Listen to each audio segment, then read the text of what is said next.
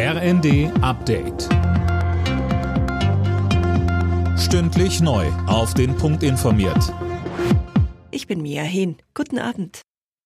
Die massiven Probleme bei den Puma-Schützenpanzern sind morgen Thema bei einem Krisengespräch zwischen Verteidigungsministerin Lambrecht und Vertretern der Bundeswehr.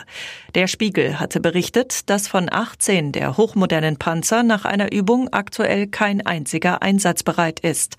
Eigentlich sollten sie ab Januar bei der schnellen Eingreiftruppe der NATO zum Einsatz kommen. Jetzt werden wohl stattdessen Marderschützenpanzer geschickt. Militärexperte Thomas Wiegold sagte bei NTV, es ist nicht so, als ob dann diese ganze Eingreiftruppe nicht einsatzbereit wäre. Es ist vor allem ähm, ein, ein Schlag fürs Image der Bundeswehr und auch fürs Image der deutschen Industrie.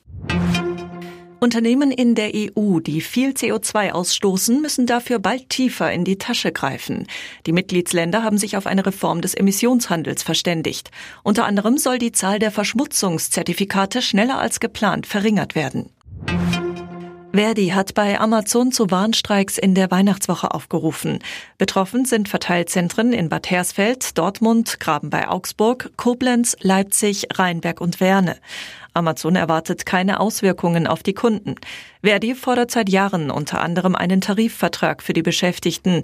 Amazon verweist dagegen auf gute Bezahlung, Zusatzleistungen und Entwicklungsmöglichkeiten.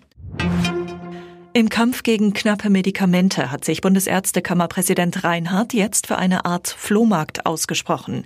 Er sagte dem Tagesspiegel, wer gesund sei, müsse vorrätige Arznei an Kranke abgeben. Unter anderem sind Fiebersäfte für Kinder im Moment knapp. Alle Nachrichten auf rnd.de